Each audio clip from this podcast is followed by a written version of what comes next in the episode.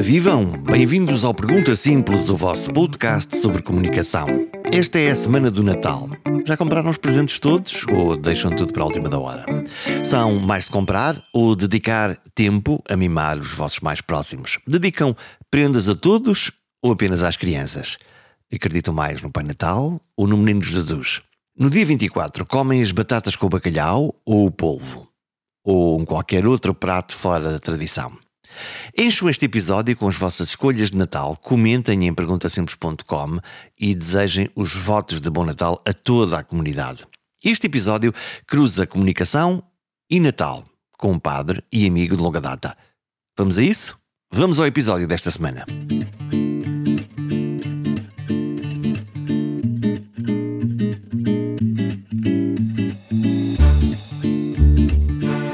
Esta é uma conversa sobre Deus e sobre a condição humana. Tempo para falar e tempo para ouvir. De escutar o outro, para acolher, para entender e principalmente para não julgar. Nesta semana do Natal é tempo de falar de Deus, mas não só. Falar de vocação, de gratidão, de amor, da importância do silêncio e de perguntar para quê, ao invés de perguntar porquê.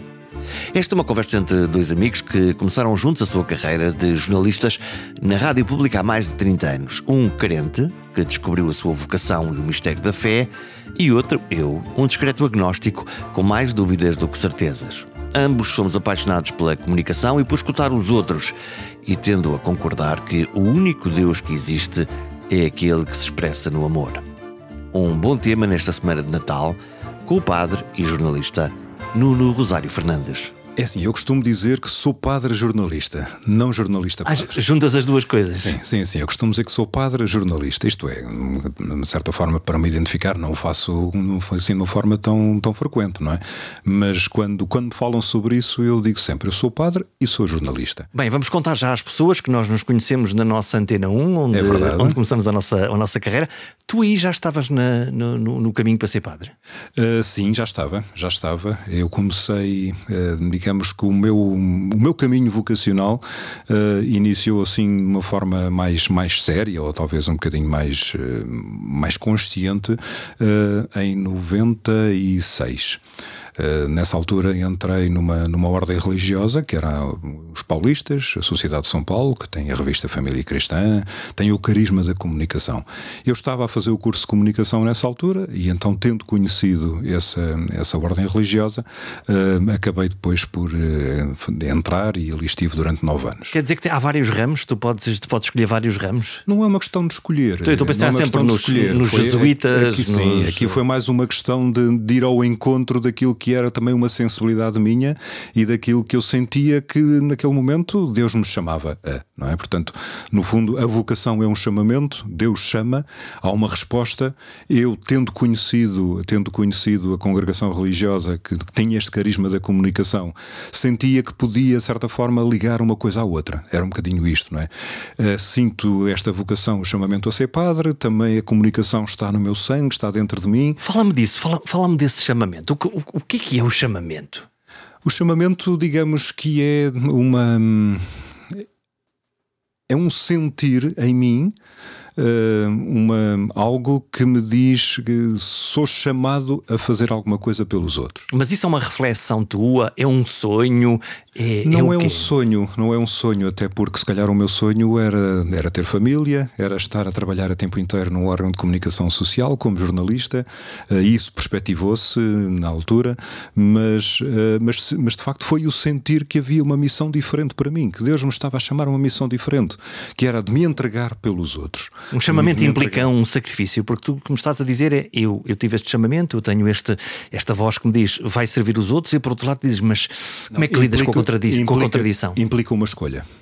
O chamamento implica uma escolha, o ser capaz de escolher. E nós na vida temos sempre de fazer muitas escolhas. Temos que escolher todos os dias, desde que nos levantamos, temos que escolher a roupa que vamos vestir, até à noite escolher uh, o, que, o, o que vamos vestir no dia a seguir, não é? Portanto, é um bocadinho um exemplo este. Como é que fizeste isso? Como é, como é, como é que foi esse processo, lembras-te? É assim, portanto, temos que voltar um bocadinho atrás. Uh, eu sou filho, sou o segundo filho de, de, uma família cristã, católica, os meus pais católicos, praticantes. Frequentei a catequese como muitas outras crianças, mas em determinado momento, eh, não havendo na minha paróquia, não havendo uma, um acompanhamento, um trabalho contínuo de, de proximidade da igreja com, com jovens, com adolescentes naquela altura, acabei por me afastar.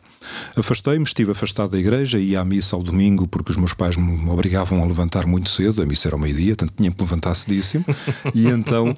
Uh, e então, naquela altura, era, era, uma, era uma obrigação. Ia à missa por obrigação, de certa forma. Mas era daqueles que ficava sentado lá ao fundo, ao fundo da igreja, a comentar um bocadinho aquilo que os outros faziam e tal. Ficava ali assim. Parece-me um comportamento muito normal, não é? Normal, se calhar para aquela idade, tendo em conta muitas, eh, muitas outras situações. Já tinha sido acólito, portanto, já tinha tido esta, esta função também de estar próximo do altar. Depois afastei-me. Afastei-me e, passado uns anos, há um padre eh, jovem, relativamente que chega à paróquia vizinha e o meu pároco uh, diz assim: Olha, diz, diz aos meus pais: Olha, vai haver um encontro com jovens, está lá um padre novo na paróquia, estamos a falar do Bombarral, sem qualquer problema. Está um padre novo no Bombarral, ele vai reunir com jovens, talvez fizesse bem ao Nuno ir àquele encontro e tal. E eu, eu fui, fui, sem, sem esperar nada, não é? Éramos apenas dois jovens da minha paróquia eu e uma outra rapariga. E naquele encontro foi, digamos, o início de uma atividade que estava pensada para os jovens, portanto, era a chamada Pastoral Juvenil.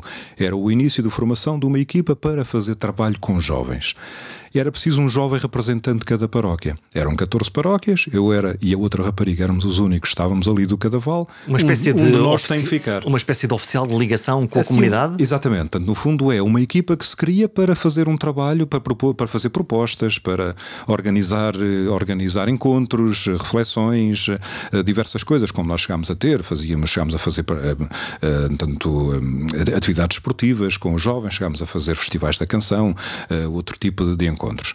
Mas então, naquela altura, a outra jovem não podia, estava a estudar em Lisboa, eu estava a estudar nas Caldas da Rainha, estava a fazer um ano de direito naquele tempo, e então fiquei eu.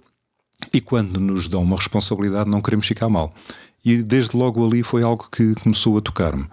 E tocou-me, sobretudo, ver ali a presença de um jovem, de um padre, novo, relativamente novo, com uma guitarra aos braços, a cantar, a tocar, a animar os jovens, ali muito animado. E aquilo, eu sempre gostei muito de música, aquilo mexeu comigo. Portanto, foi fora do padrão. No fundo, foi em um vez bocadinho. de ser aquele padre mais velho que nos dá uns sermões e que fala uma linguagem que nós não compreendemos, ali apareceu alguém que falava apareceu outra alguém linguagem. com uma linguagem diferente, com uma postura diferente e aquilo tocou-me. Tocou-me e eu a partir dali comecei até a desejar muito participar mais. Comecei a desejar encontrar-me com os outros, encontrar-me com esse sacerdote para conversar com ele e tal, e ali começou um caminho. E a certa altura eu estava, tinha, como disse, estava a fazer o curso de Direito, mas sim, fui para Direito porque não tinha tido média para entrar na comunicação social, eram médias muito altas naquele tempo, estamos a falar do ano 94, uh, 93, 93. Um, e não, 92, sim que é, 92.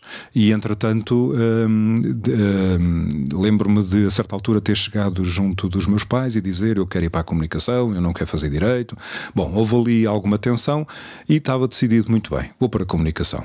Mas a certa altura chego eu junto deste padre e digo: Olha, estou disposto a deixar a comunicação de lado e eu quero ir para o seminário, eu quero ser padre. Assim, de radical? E, e ele diz-me assim: Olha, tem calma. Um conselho sábio, não é? Sábio, muito bom senso, muito bom senso. Tu tens juízo, rapaz, lá, já, juízo, já rapaz, lá vamos ver. Lá, exatamente. Hum. E a partir dali comecei a fazer um caminho. Pronto, comecei a fazer um caminho. Foi então que depois, nesse tempo de caminhada, conheci então esta, esta ordem, esta congregação religiosa. Uh, e nessa altura, depois então, pronto, proporcionou-se. Já estava em Lisboa a estudar, a fazer o curso de Ciências da Comunicação, com a especialização em jornalismo. E então proporcionou-se depois um encontro com um sacerdote dessa em tal congregação e comecei a fazer um caminho de proximidade com eles. Como é que foi a conversa com os teus pais? A conversa com os meus pais não foi fácil. Nada fácil. Ai, os meus netos. Ai, não é? Porque não os, era... os, pais têm sempre aquela, aquela ideia de que os filhos crescem, fa fazem um curso, a seguir arranjam um bom emprego, agora já não arranjam um, vão saltitando de emprego em emprego. Um, mas depois estão sempre a pensar eh, nos seus netos, não é? Assim, pronto, os meus pais na altura ainda não tinham, creio que na altura ainda não tinham netos, já não me recordo. Tinha um irmão mais velho, sete anos, mas agora não me recordo se nessa hum. altura já tinham netos. Mas, eh, mas no fundo, a grande preocupação dos meus pais é: tu não sabes o que queres. foi um bocadinho assim, porque pronto, foi a questão, mas isso desde logo eu fui fazer direito porque não tinha, não tinha entrado em comunicação. Fui depois para comunicação, e depois, depois de estar em comunicação, então agora queres ir para o seminário tu não sabes o que queres. Foi um bocadinho isto, não é? Mas uh, era, um, era um pouco a postura deles, mas também uma postura muito reativa, isto é, muito no momento, espontânea, porque de, recordo-me depois de ter entrado nessa congregação, passado uns dias fui para Fátima. E, e lembro-me que telefona o meu prior e diz-me assim: quando saio de casa, os meus pais ficaram ali uma grande tensão, muita emoção, e entretanto. Mais o teu pai, mais a mais, tua mãe? Uh, talvez mais o meu pai. Talvez mais o meu pai. Que é do género o quê? Fica calado a remoer ou, ou não? Ou expressou, expressou não, diretamente? Expressou, expressou um bocadinho, expressou um bocadinho. Mas, mas recordo-me disto: o meu prior telefona-me, estava eu em Fátima então, e ele telefona-me e diz-me: Olha, o teu pai ontem esteve aqui no ensaio, o meu pai cantava no grupo coral, esteve aqui no ensaio, disse que tinhas entrado no seminário, estava muito comovido, mas também disse que estava muito feliz. E ele diz-me isto e eu fiquei. Ah? Fez-se um clique. E depois diz-me: Olha, já agora estás em a Fátima, vai até à capelinha, vai ao santuário e vai agradecer a Nossa Senhora isso mesmo. E eu assim fiz. Porque de facto eu tinha ficado numa tensão muito grande também pelo facto de ver os meus pais naquela postura, com, aquela, com aquele sentimento de que tinham, parece que tinham perdido um filho, parece que, que era algo que não iam ver mais o filho.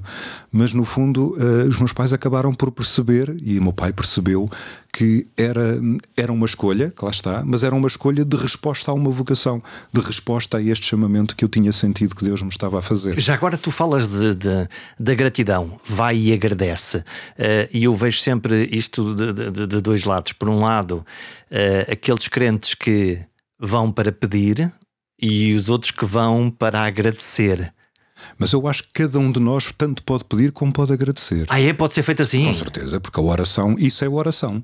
Quando nós vamos a um lugar, quando eu naquele momento fui à capelinha, fui agradecer, fui rezar. Fui rezar, agradecer a Nossa Senhora, mas também, mas também posso ir junto da capelinha Nossa Senhora e agradecer e pedir. Pedir alguma coisa que eu sinto que preciso, pedir, sobretudo, e isso é o mais importante, que não, que não se faça aquilo que é a minha vontade, mas aquilo que Deus me está a chamar a fazer. E naquele momento era essa a questão que se colocava. Era não tanto aquilo que eu queria fazer, porque se fosse aquilo que eu queria fazer, eu, na altura, uh, quando, por, por exemplo, quando depois falavas há pouco na, na, na, Antena 1, quando nos encontramos na Antena 1, quando nessa altura terminei o estágio e me, e me dizem: Olha, se quiseres, podes cá continuar mais um tempo, e eu disse: Não, não posso, porque a minha vida está traçada outra forma, se calhar se não fosse aquilo que era Deus que me queria, se fosse o que eu, o que eu queria, tinha lá ficado. Terias outro caminho. Teria outro caminho, com certeza. Porque lá, então daí eu pedir e peço muitas vezes na minha oração para que se faça não aquilo que eu quero, mas aquilo que Deus de facto deseja para mim, aquilo que Deus quer que eu faça. Uh, e acho que isto, isto, é muito importante. E há um bocadinho esta. Podemos, podemos também resumir assim: quem faz o que Deus quer não erra. Eu, se faço aquilo que quero, erro e depois fico arrependido. Agora, se eu aquilo que eu faço é aquilo que eu sinto que é a vontade de Deus, que Deus me está a chamar a fazer, com certeza que não é errado. Há uma pergunta que eu tenho para ti que trazia no bolso, que é: Deus existe? Ai, Deus existe, claro que existe. Como é que existe Deus? Olha, está agora aqui no meio de nós. Então, e aqueles que, que não creem, aqueles que são. Deus uh... existe e Deus manifesta-se no amor. E isto é tão importante todo o amor, e mesmo alguém que não é crente, alguém que não acredita, mas se essa pessoa está a praticar um ato de amor, está a viver o amor, está a ser amor para os outros, está a dar amor, aí está a presença de Deus. Portanto, a ideia da entidade, alguém que está a algures num sítio qualquer, tu corporizas essa entidade como o ato de afeto entre os seres humanos. Não apenas. Não apenas. Não apenas. Isto é, Deus, Deus é amor, mas Deus é de facto esta entidade divina que também, que também é capaz de me preencher. E que em tantos momentos eu na minha vida sinto essa presença quando posso, por exemplo, estar um pouco mais desolado e na minha oração eu invoco Deus e percebo a consolação que Ele também me pode trazer. Nunca tiveste uma crise de fé? Pensar, meu Deus.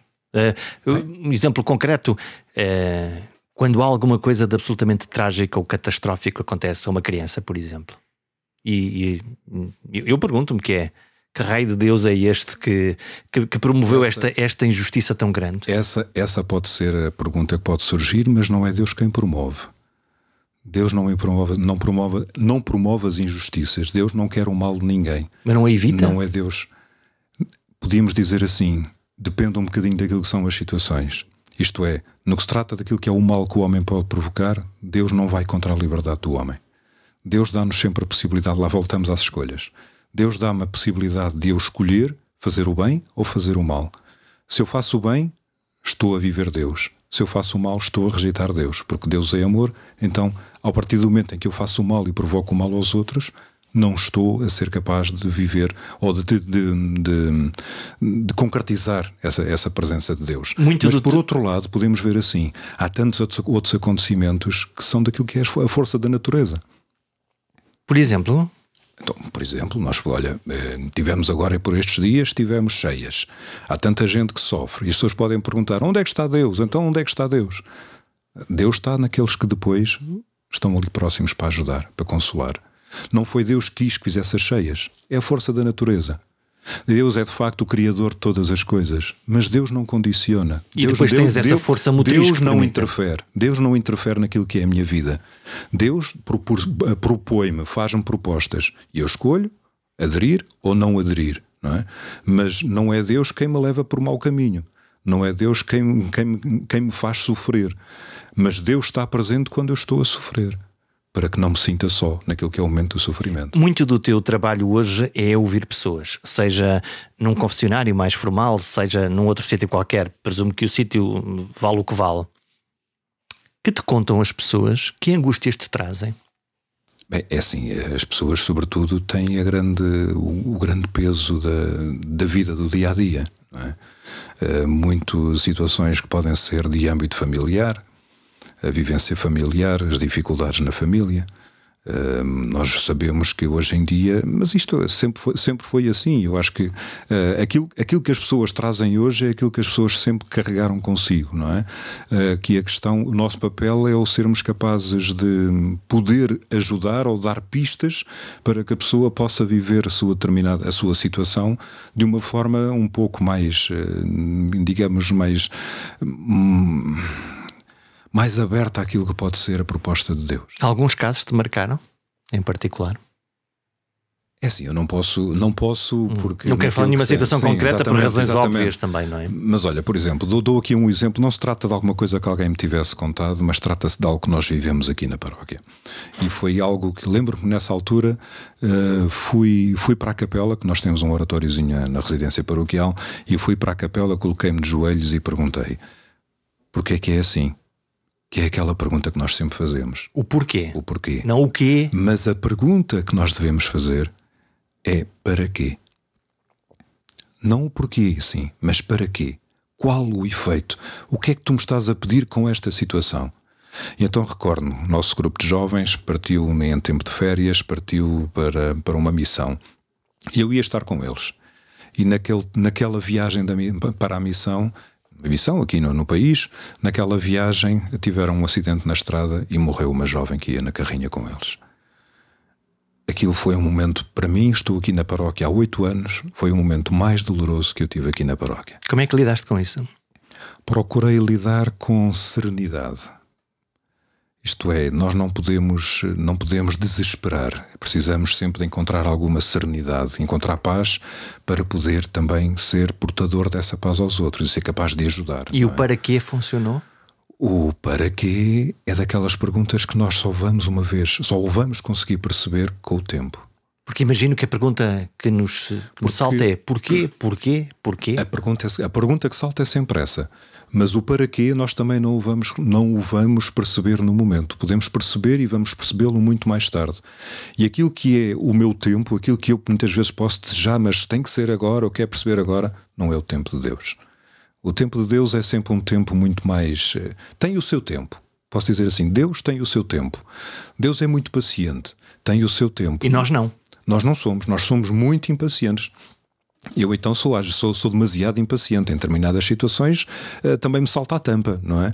Mas, Desculpa, em determinadas situações também me salta a tampa, mas preciso sempre de apelar a que Deus me ajude a serenar, a tranquilizar, eh, mas sobretudo a ser capaz de ter mais paciência. Quando te zangas, zangas-te com Deus? Zangas-te com ele? Não, com Deus não me zango. Contigo? Zango. Às vezes, às com vezes, mundo? Às, não, com, não, muitas vezes zango comigo, sobretudo quando não fui capaz de cumprir aquilo a que me propus. Mas aí é um ato de humildade também e de reconhecimento que nós temos que fazer sempre, que é a nossa fragilidade. E é condição humana, nós nunca É conseguimos condição. fazer tudo, não é? Mas lá está, mas é, mas é, é um exercício muito, muito grande que nós temos que fazer e diante de Deus nós temos que o fazer de uma forma muito, muito séria, que é de percebermos que as coisas não estão nas minhas mãos. Eu posso ser instrumento, sou chamado a fazer determinada coisa, proponho-me a fazer determinada coisa, se eu não sou capaz de fazer, é porque não consegui. Às vezes, às vezes chateio-me comigo, mas porquê é que não fui? Olha, não fui, paciência. É se calhar porque não confiei tanto que não devo ser eu, mas devo dar mais espaço à presença de Deus em mim para que as coisas possam acontecer. Nós estamos numa civilização do já, agora, depressa, eficaz, eficiente, rápido, produtivo. Isso com o tempo de Deus não, não bate uma coisa com outra. Não bate, mas temos que aprender. Não bate, mas temos que A aprender. parar ser. Para. Temos que aprender a parar. Uma, uma das minhas sensações é que hoje as pessoas não param para se pensar, não sei se por falta de tempo, se por medo de se ouvirem. Eu penso que há uma dificuldade, e uma dificuldade geral, da pessoa fazer silêncio. Nós estamos muito rodeados de muitos ruídos, muitos barulhos, muitas coisas, e às vezes temos medo do silêncio. Tu tens medo do silêncio? Não tenho. Treinaste-te? Não tenho porque aprendi a fazer silêncio. E nós, sobretudo naquilo que é a nossa vida, a vida religiosa, na vida no seminário, nós fazemos, nós temos tempos de silêncio. Podem ser tempos mais breves na nossa oração do dia a dia, mas, por exemplo, quando nos propomos aí fazer um retiro, que é um, um tempo mais, mais específico e mais prolongado, aí, então aí tenho que fazer muito silêncio. Mas fazer silêncio para quê? Para me escutar a mim? Não. Para dar espaço a que eu seja capaz de escutar Deus. Porque lá está, se eu ando constantemente no rumor da vida, na- nos, nos barulhos, nas coisas, eu não dou espaço a que Deus, a, a que Deus entre na, naquilo que é o meu coração. Agora, se eu sou capaz de fazer silêncio, que é aquilo que as pessoas têm medo, porque têm muitas vezes medo de se ouvir, ou de, ou, ou- de. Não é de se ouvir, é o que é que pode aparecer naquele vazio, não é? As pessoas têm medo, as pessoas têm muito medo e, e sobretudo, eh, e hoje em dia a comunicação, as redes sociais não permitem isto, não permitem, não permitem e se calhar podemos entrar aqui logo numa outra temática, que é não permitem que a pessoa seja capaz de ter a sua opinião própria ou que seja capaz de pensar por si própria. Porquê? Quando E na exerces esse oração- pensamento, o que, é que, o que é que acontece? Cai o karma e a trindade? Tu, tu sentes que as pessoas não têm essa capacidade, esse tempo, essa possibilidade de se expressarem no que é que pensam? Não, eu- o que eu digo é que as pessoas vão muito atrás daquilo que os outros vão dizendo. E, muito- e muitas vezes. Há um não- efeito de carneirada? Ah, quantas vezes? Quantas vezes? E muitas vezes há a dificuldade da pessoa ser capaz de pensar por si própria, ter o seu espaço para refletir, pensar, ponderar. E eu quero Eh, isto, eu quero aquilo. Sim. Eu, estou a pensar em dois temas que ocuparam a, a nossa vida eh, próxima ne- ne- nestes tempos. Por um lado, o epifenómeno mundial Cristiano Ronaldo, Sim. grande buzz, grande discussão, grande conversa à volta disto. Por outro lado, a discussão da eutanásia no Parlamento. Sim. Se nós olharmos para isto em, de uma forma hum, honesta, comparar uma discussão social sobre a eutanásia versus um jogo de futebol, há aqui uma, um- não, não há nenhuma dúvida sobre qual é mais importante. Todavia, o movimento social foi mais para discutir o pontapé na bola do que propriamente uma questão social que é muitíssimo relevante. Porque se calhar aquilo que era a preponderância de informação ia muito mais ao encontro daquilo que era a questão do Mundial do que era esta questão que estava a ser debatida na Assembleia da República, não é? Eh, a, força, a força do Mundial e a- o momento em que a discussão da eutanásia, a aprovação da eutanásia aparece, foi completamente abafada por aquilo que era um acontecimento para o qual toda a gente está virada, não é? E as pessoas muito mais, muito mais facilmente vão ao encontro e vão atrás destas, destas coisas que puxam muito mais por elas, ou não é que puxam, mas de certa forma são mais agradáveis, não é? E o futebol, nós sabemos que o futebol eh, movimenta, não é? Movimenta muito, eh, do que uma questão que se calhar muitas vezes não as, as, pessoas podem não ter a plena consciência daquilo que é a importância de, do que está a ser discutido. É? É o acessório versus o versus aquilo que é relevante. Não conseguimos, não estamos a conseguir fazer a, a destrinça. Eu não sei se é o acessório, mas ou estamos tão cansados da, das tropelias da vida que às tantas os futebols aparecem exatamente para nos libertar a, a cabeça. É, é, assim, nós precisamos de coisas para nos libertar a cabeça, precisamos de coisas para descontrair, para, para encontrar, para, para encontrar eh, formas de, de, sairmos, não é? Isto é, de nos, de nos eh, despejarmos, se calhar, de tanta coisa, não é? Mas é preciso é que não se perca o sentido daquilo que é o essencial. E neste caso, quando se, trata, quando se trata de discutir uma questão que tem a ver com a vida, com a vida humana, não é? Uh, se calhar a forma, a, a, forma como, como aparece a situação diante daquilo que é um acontecimento mundial, acaba por ter ali um peso muito maior. Então, depois, quando se começou a falar do Cristiano Ronaldo, o facto do, do, do Cristiano Ronaldo não ter sido colocado na, na, na em, em, campo, em jogo. Mas que é completamente sido... acessório para a nossa vida, não é? Eu gosto de futebol, eu, eu, eu adoro o fenómeno, mas, mas, mas, mas pergunto-me. Eu acho que há coisas, há coisas mais importantes, não é? Eu não sou capaz de dizer e não quero, não quero ferir suscetibilidades em dizer que não é importante, mas se calhar há coisas mais importantes. Eu, é certo, uh, o, o desporto movimenta, movimenta muitas pessoas, movimenta muitos milhões, muitos interesses também, mas há coisas que se calhar nós precisamos olhar mais para elas porque têm a ver também com aquilo que é o futuro da vida humana. E então o risco aí de quando discutimos fenómenos interessantes, importantes e relevantes, também caímos ali na tentação de transformar isto num Benfica Sporting e, e não de ter ali, lá está, um pouco de serenidade.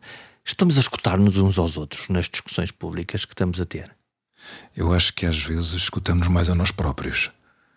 Não sei se, não sei se nos escutamos verdadeiramente, se escutamos verdadeiramente os outros. Estamos sempre a tentar ganhar. É um bocadinho, entra-se um bocadinho em competição.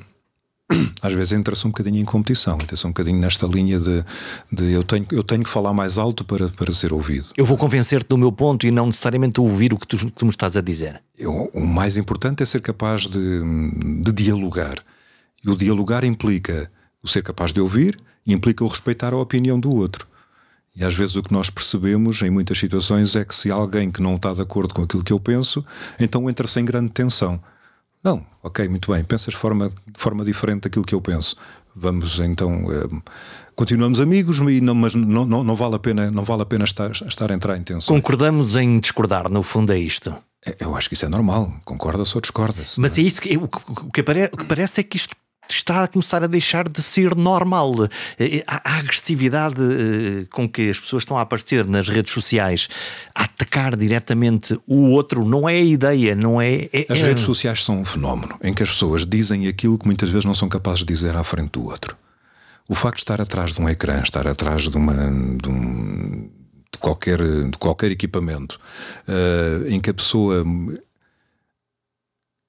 ali parece que parece que ganha uma coragem, uma coragem diferente. É como os automobilistas quando estão a conduzir um carro. Não, porque é assim.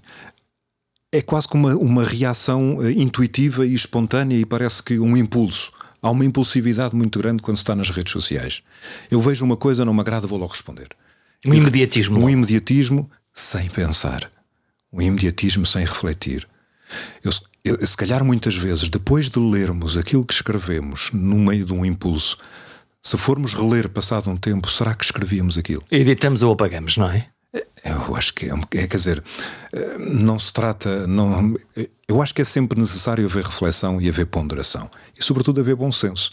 E muitas vezes nas redes sociais não há bom senso. Tu tens uma história muito engraçada. Eu ainda esta manhã estive a ver o, o vídeo e diverte-me muito, mas quero que tu contes a história, que é a história de um padre que sai de uma igreja e o padre és tu. O que é que aconteceu? Depois falamos das redes. O que é que aconteceu nas redes? O que é que aconteceu? O que é que te aconteceu a ti? Tu sais de, estás de, tu estavas, estás numa catequese. Não, eu estava a celebrar a missa. Estava a celebrar a missa, era o primeiro dia da missa com as crianças, como aqui temos sempre, no início da catequese, portanto, no início do novo ano pastoral. Digamos que é uma espécie de um novo ano académico, não é? Uh, e então uh, propus às crianças, no final da missa, venham ter comigo, eu estou lá fora e venham comigo. E então levei uma coluna portátil, uh, aciono o telemóvel com uma determinada música e ali comecei a fazer uma dança que chamam a dança do pinguim. Pronto. E as crianças vêm atrás. Mas muitas, não, como não sabiam o que é que ia acontecer, que eu não disse a ninguém, só uma sabia porque foi a que me ensinou a dançar. Só uma sabia. E então os miúdos vêm assim um bocadinho atrapalhados, porque depois que eu estava com, com, com, com os paramentos, eh, pronto, houve ali uma. Um, Considero que houve ali uma falha da minha parte, foi não deveria ter retirado os paramentos. Uma falha porquê? Porque não, não, não porque os, os padres não coisas... podem dançar a dança do pinguim. Não é isso, tem a ver com aquilo que são os, os paramentos são as vestes litúrgicas que nós utilizamos uhum. e as vestes litúrgicas têm um lugar próprio onde devem ser utilizadas. Pronto.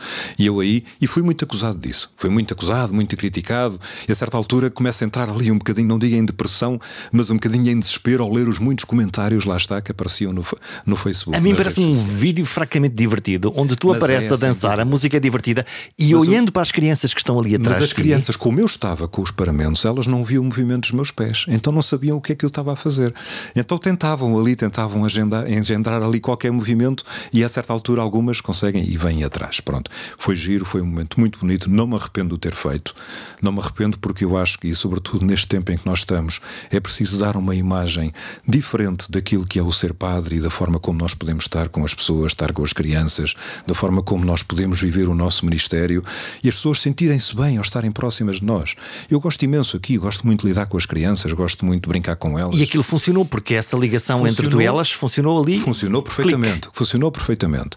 Depois, entretanto, aquilo foi filmado por uma catequista e ela, essa catequista, ao final da noite, manda-me o vídeo uh, e eu Bem, deixa-me cá pôr isto no Facebook. Ah, tu és o culpado. Fui eu, fui eu que pus no Facebook. Uhum.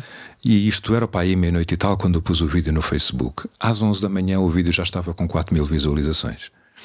Agora as pessoas que nos estão a ouvir vão lá espreitar e acham muito bem que vão lá espreitar. Vão lá espreitar e agora já está com 4 milhões e tal. Portanto, 4 milhões e tal. A tua dança do pinguim. A minha dança do pinguim ultrapassou o Atlântico, o continente europeu, andou por aí por todo o lado. E foi então que, a certa altura, começa a ver os comentários, muitos comentários do Brasil. Teve um impacto muito grande no Brasil. E muitos comentários, uh, uns de elogio, não é? Uhum. de aprovação, outros muito críticos os padres, os padres não têm que dançar, os padres são isto, os padres são aquilo, os padres têm é que estar na, no altar, eh, os padres. Bom, muita coisa. E a certa altura, alguns comentários até muito desagradáveis. E lá está. As pessoas, ao escreverem nas redes sociais, muitas vezes esquecem-se que por uma palavra menos agradável podem magoar. Portanto, não tiveram bondade. podem marcar. Umas tiveram, outras não. Se calhar em vez de estar a criticar, não, é, não se trata do criticar, é que muitas vezes ofende-se. Sim. E nas redes sociais nós vemos isto. Eu posso dar a minha opinião, posso ou, dizer não gostei. Ou, ou, podes não ver o vídeo. Pronto, posso dizer muda, não, muda não de gostei, canal, não é? Mas do não gostei ao insultar é um passo pequenino. É um é? passo. É, quer dizer, e as pessoas muitas vezes caem nisto. Quando se anda nas redes sociais, muitas vezes pode, pode-se cair nisto. Lá está. É aquela espontaneidade de dizer coisas porque estou atrás de um ecrã, dizer coisas que se calhar à frente da pessoa não iria dizer. O que é porque é, não tinha coragem. O que é divertido uh, nesse vídeo e com 4 milhões de visualizações é que subitamente depois começam a aparecer aquilo que se chama os memes, que são caricaturas, são legendas a despropósito. Esse apareceu são... este ano, esse apareceu este ano, pelo menos chegou-me às mãos este ano, e eu próprio também o partilhei, sobretudo dizendo que era quando se bebe o vinho do cartaz. eu fiz o comentário, eu sou de uma zona de bom vinho, sou do Cadaval, à frente da casa dos meus pais está a adega, a adega cooperativa, onde há bom vinho, e eu disse, ainda se fosse, ainda se dissessem que era vinho do Cadaval, eu aceitava agora do cartaz. Pronto. Com esse efeito prejudicativo lá está de que o vinho não tem. Olha, estamos, estamos, estamos no Natal.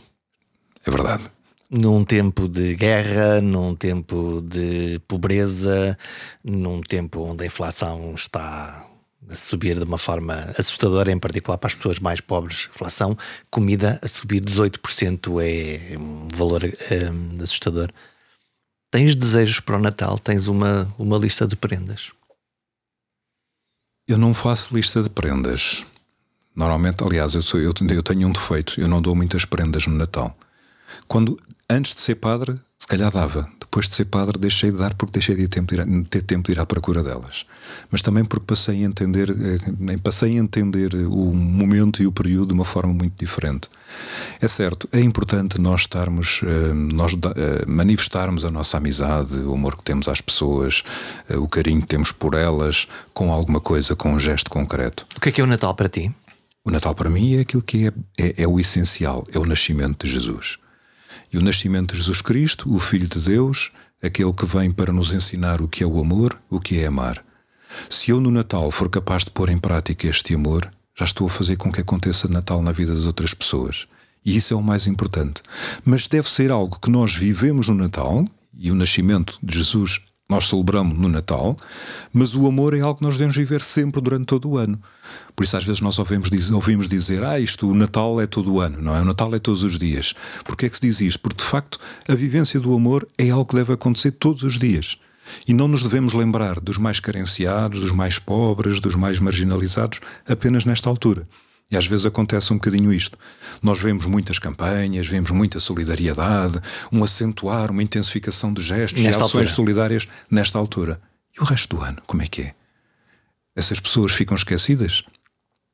E depois é outra coisa. E isto eu tenho uma certa dificuldade em lidar com isso, que é o fazer ações para que se veja. Eu acho que nós podemos fazer o bem, podemos praticar a caridade, podemos ajudar os outros, sem estar a chamar os jornais e as televisões para dizer que eu fiz isto. Há uma vaidade da caridade? Eu acho que há um exibicionismo. Isso é um pecado, não é? É, claramente. Eu acho que é um exibicionismo muito grande. Isto é, eu posso partilhar uma coisa, mas agora depende da forma como eu a faço, como eu a partilho. Qual é a intenção que eu tenho? Qual é a intenção que eu tenho ao, ao dizer que fiz isto ou fiz aquilo, que era o bem, não é? Uh, é certo, não posso entrar no coração de cada um e estarei a pecar se estiver a julgar aquilo que é a ação dos outros, não é? Uh, mas uh, mas vou, vou, sentindo muito isto e muitas vezes, conversando com algumas pessoas, partilho muito esta, este, este meu sentimento, que é Chega-se ao Natal e vemos um acentuar de campanhas, um acentuar de, de, ações de solidariedade para ajudar os outros. Mas depois pergunto: mas e o resto do ano? Essas pessoas são esquecidas? Que é que nós vemos? Nós vemos que a Igreja tem tido um papel e tem um papel, sempre teve um papel muito preponderante, constante, junto dessas pessoas.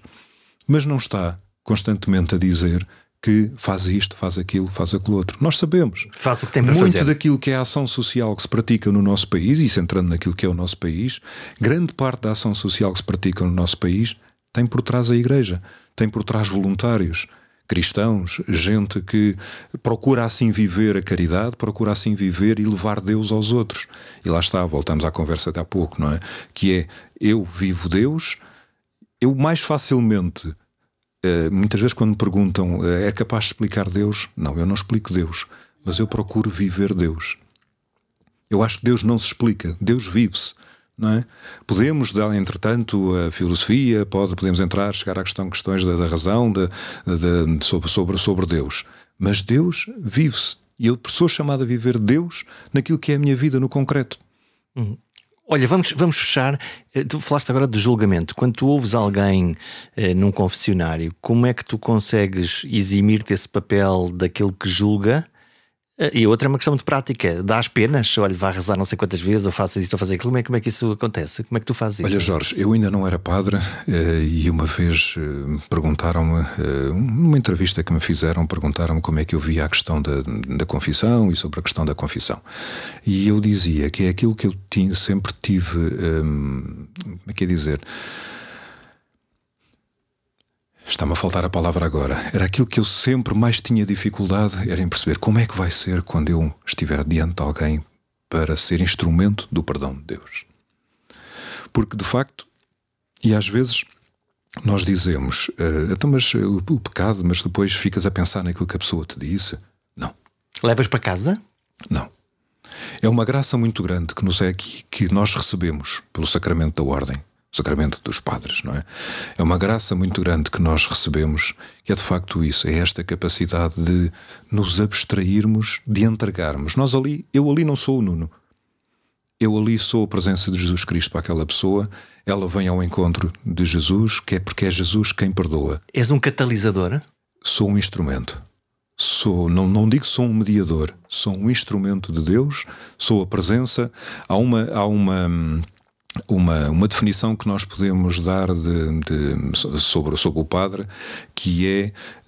Um, ai, agora de uma branca, que é o ser uma, o ser uma presença ali de Jesus, não é? Sou uma presença ali de Jesus. És o representante. E a pessoa, sou um representante. E a pessoa, ao chegar ao sacramento da confissão para se confessar, a pessoa quer ir encontrar Jesus porque é Ele quem perdoa. E eu ali, pelo gesto da imposição da mão e fazendo, dizendo as palavras próprias da absolvição, eu estou a perdoar em nome de Deus. É uma compreensão? Pessoa. Procuro sempre ser compreensivo. Procuro sempre ser compreensivo. Não julgar, e há pouco perguntavas sobre o julgar. Não julgar de maneira nenhuma. É preciso ter uma alma muito, muito elástica, não é Procurar ajudar a pessoa. Procurar ajudar a pessoa. Ajudar a pessoa a entender-se e a entender aquilo que pode ter sido o seu gesto, a sua ação e não ficar, não, não fazer com que a pessoa se sinta ainda mais, mais condenada do que aquilo que às vezes já pode um, estar. Né? Porque nós, diante daquilo que é o nosso pecado, nós condenamos a nós próprios. Nós muitas vezes isto é psicológico e é emocional. Eu cometi um determinado pecado e fico muito fechado sobre aquilo e aquilo torna-se um peso para mim. E por isso é que a confissão, o sacramento da confissão, é um sacramento, é um sacramento de cura, mas é um sacramento de reabilitação. É um sacramento em que a pessoa, depois da confissão, a pessoa é chamada e é convidada a recomeçar de novo a sua vida. Sua vida espiritual, sobretudo, não é? O seu caminho de fé, o seu, caminho com Deus. Portanto, e depois posso. Perguntam-me então, como dizia, mas depois ficas a pensar naquele pecado? Não, nem me lembro. Nem me lembro depois do que é que. As pessoas às vezes vêm, há pessoas que vêm com alguma frequência e depois dizem: Ah, senhor padre, lembra-se. Olha, não, não me recordo. Não, porque nós também lidamos com muitas pessoas, ouvimos muitas coisas uh, e, e lá está, quer dizer, porque não fico com aquilo dentro de mim. Entrego entrego a Deus e, sobretudo, eh, procuro ser, e digo-te isto, eu tive a graça de, em 2017, quando o Papa Francisco cá veio, ter um encontro com o Papa Francisco e agradeci-lhe o facto de hoje ser paro. Como é que foi esse encontro? Muito especial. Como é que tu te sentiste? Uh, foi um encontro muito especial. Senti-me muito feliz. Eu, eu, eu vou-te contar porque isto é giríssimo, desculpa lá. Eu estava, eu tinha, tinha sido convidado para, para fazer parte da equipa do, do gabinete de comunicação da visita do Papa e entregaram-me desde logo a responsabilidade de acompanhar os VAMP, que são os vaticanistas, jornalistas que acompanham, que vêm no avião com o Papa. E tinha um crachá, que era o crachá que me permitia, do corpo diplomático, que me permitia estar onde quisesse. Um livre trânsito. Um livre trânsito. E a certa altura telefono à diretora da, da sala de imprensa do, do santuário uh, e digo: Olha, Carmo, tal, precisava falar contigo e tal. Ah, agora não posso, agora estamos aqui, vamos ter aqui um encontro com o Papa, os funcionários do santuário e tal. E eu, está bem. E fiquei a pensar: peraí, eu tenho um crachá que me dá acesso a qualquer lugar. Eu posso ir? Eu posso ir lá. Mas depois pensei: não, epá, não vou. Está todo o resto, toda a equipa da comunicação trabalhou tanto como eu e tal. Não vou lá, não me quero sentir especial. Mas fui. Fui, chego ao pé da Casa Carmo, tem aquilo tenho um portão, eu estou mesmo estou a visualizar o momento. Chego junto do portão e vou. Não, não vou, ando para trás. Depois, não, vou, volto para a frente outra vez. Parecia um tontinho. Quem me visse, parecia um tontinho ali. Nessa altura, não, vou. Fui, entrei, recepção, ninguém me disse nada. Também algumas pessoas já me conheciam, mas ninguém me disse nada. Tinha o crachá, não é? Subi as escadas e tal. Lá estava o Papa Francisco a cumprimentar as pessoas. Eh, e chega o reitor do santuário, olá, Padre Nuno e tal, é? muito bem.